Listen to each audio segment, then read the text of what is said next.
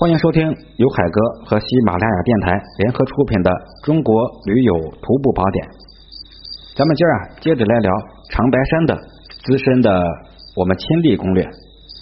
这长白山啊，也叫关东第一山。上一集我做了详细的一个预告，关于它的常规线路呢，有两条。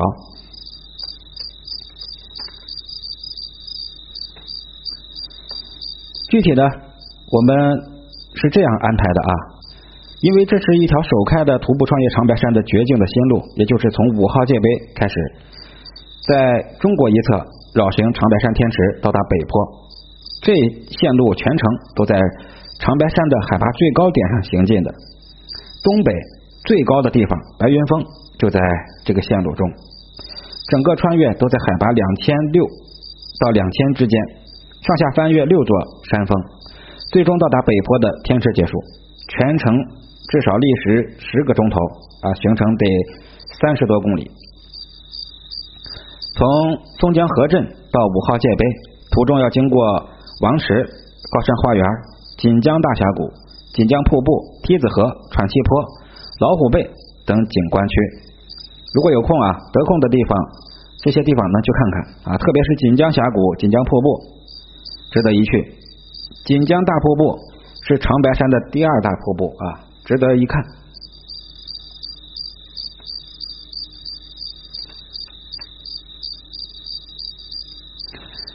我们头一天，也就是会经过松江河镇、锦江大峡谷、梯子河，来到天池脚下。天池脚下就是五号界碑。从西坡进入拥有众多奇迹的长白山，我们到峡谷中去一起观赏日落和晚霞。从松江河镇西坡呀进入长白山，我们先要浏览西坡的锦江大峡谷。说起游览啊，说是游览，跟普通旅呃普通的旅行者来说是完全不同的一种心情，因为我们是完全自助的、自主的一种旅游，一种野趣的一种感觉。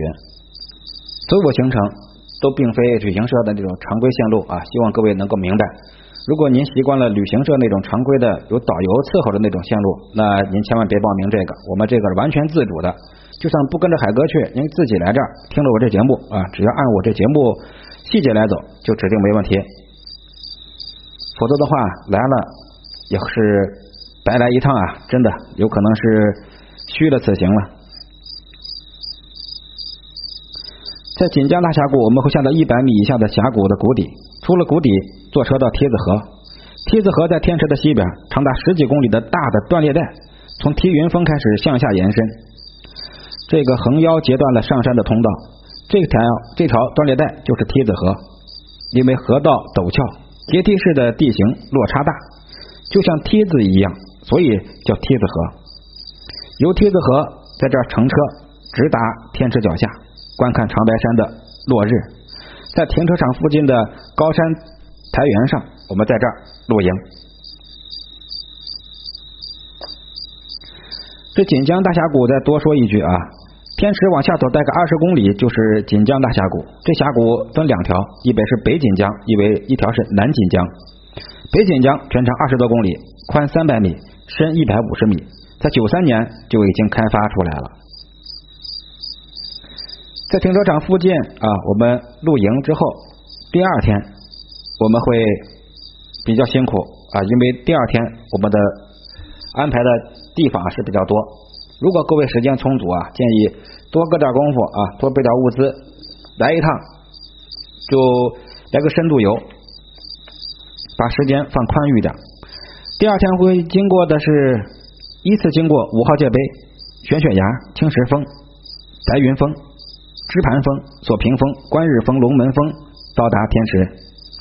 从国界线出发，攀登长白雪山的道路啊比较艰难，这沿途啊全都是那种高山、悬崖、石峰、云海，有时候得在迷雾中寻找前边要走的路，越过崖口，到达如诗如画的天池。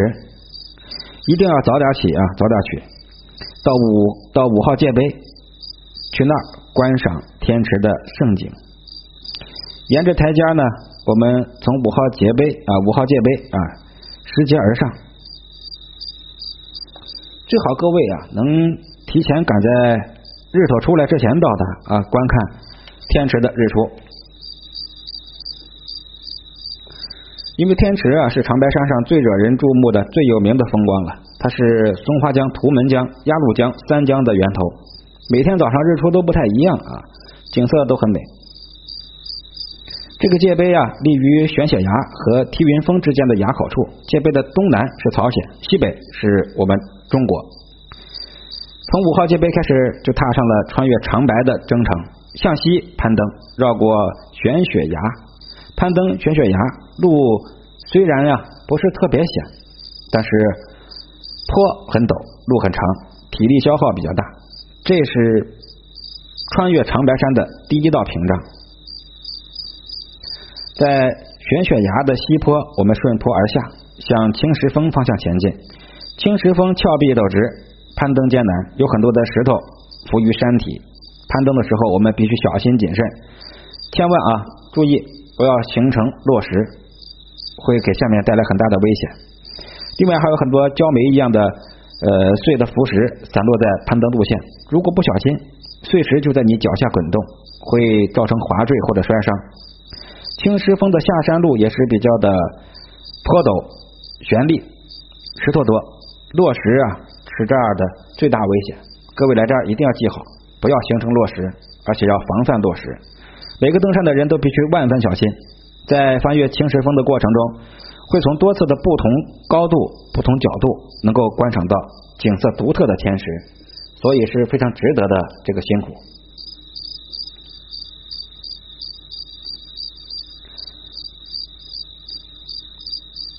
我们翻越过了青石峰之后，会到达一个很大的谷口。这个谷口的谷口的东边就是天池，往下看是景色万千呀。往西边呢是一个大下坡，谷底宽阔，坡比较缓，路很长。沿着这个坡往下，就到了白云峰峡谷。它是整个穿越中的最低点，海拔两千米，谷底有溪水。这个溪水啊，就是我们穿越长白山的第一个补水点。在这儿，我们一定要做适度的休整啊，吃点东西啊，补补体力，补补水啊，注意这一点。这段路线如果天气好的话，走在高山的台原上，路边都是盛开的各种的高山的花卉，放眼望去呀，是碧草蓝天，视野开阔，巍峨雄壮的长白山延绵起伏，是无边无际。如果您各位赶上天气不太好，尤其是雾天，那在这儿就很容易迷失方向。因为它太空旷，谷底这么宽阔，如果偏差角度大，将会消耗很多的体力来修正路线。因为一旦迷路，后果是不堪设想的。所以，你这一行人当中，一定要有一个熟悉当地线路的。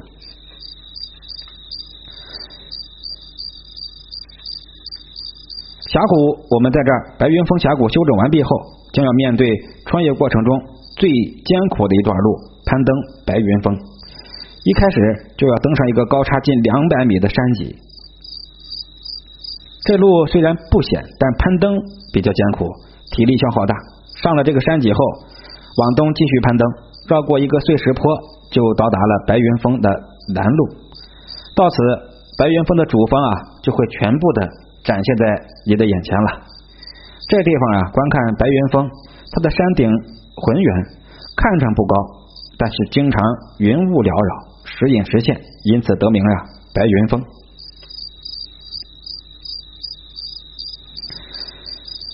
向白云峰攀登，先到达白云峰西侧的一个小垭口，在这儿距离主峰只有三十多米的高差。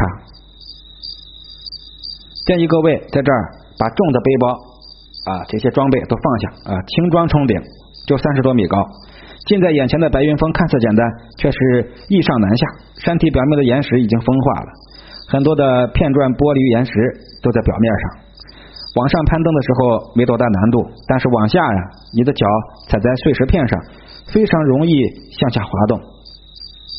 所以各位在这儿登顶之后，尤其是下山的时候啊，千万不要直接冲坡往下下，这样非常危险。最好是。Z 字形啊，S 型的一些技术动作下山，能够更安全一些。这白云峰呢，是东北的屋脊，海拔两千六百九十一米，山体非常巨大，是围绕天池周围十六座山峰中体积最大的一座。自峡谷到顶峰有七百米的悬垂直的一个高差。前些年呀，盛传的天池水怪也给天池蒙上了一层非常神秘的面纱。各位如果运气好的话，在这儿能够听到很多的关于水怪的传说。不知道能不能亲眼看到呢？那就看各位的造化了。反正海哥去了两次，呃，这么跟您说吧，只闻其声，不见其面。好，下一期我们接着来聊这白云峰。感谢收听，我是喜马拉雅电台热爱生活和旅行的海哥。我本人正在面向全国听友粉丝寻找一位志同道合的旅途同伴，将来一起走遍天下美景，让余生更有意义。有缘人请速速与我联系，昵称的后十个字母就是我的微信，非诚勿扰。同时，海哥代表可可西里反盗猎志愿者呼吁各界听友通过我的西米团和微信对他们进行力所能及的捐助。即日起，西米团和微信的所有收入打赏都将无偿捐献给可可西里等无人区的志愿者们。感谢你们为动物保护事业和环境保护事业做出的英勇贡献。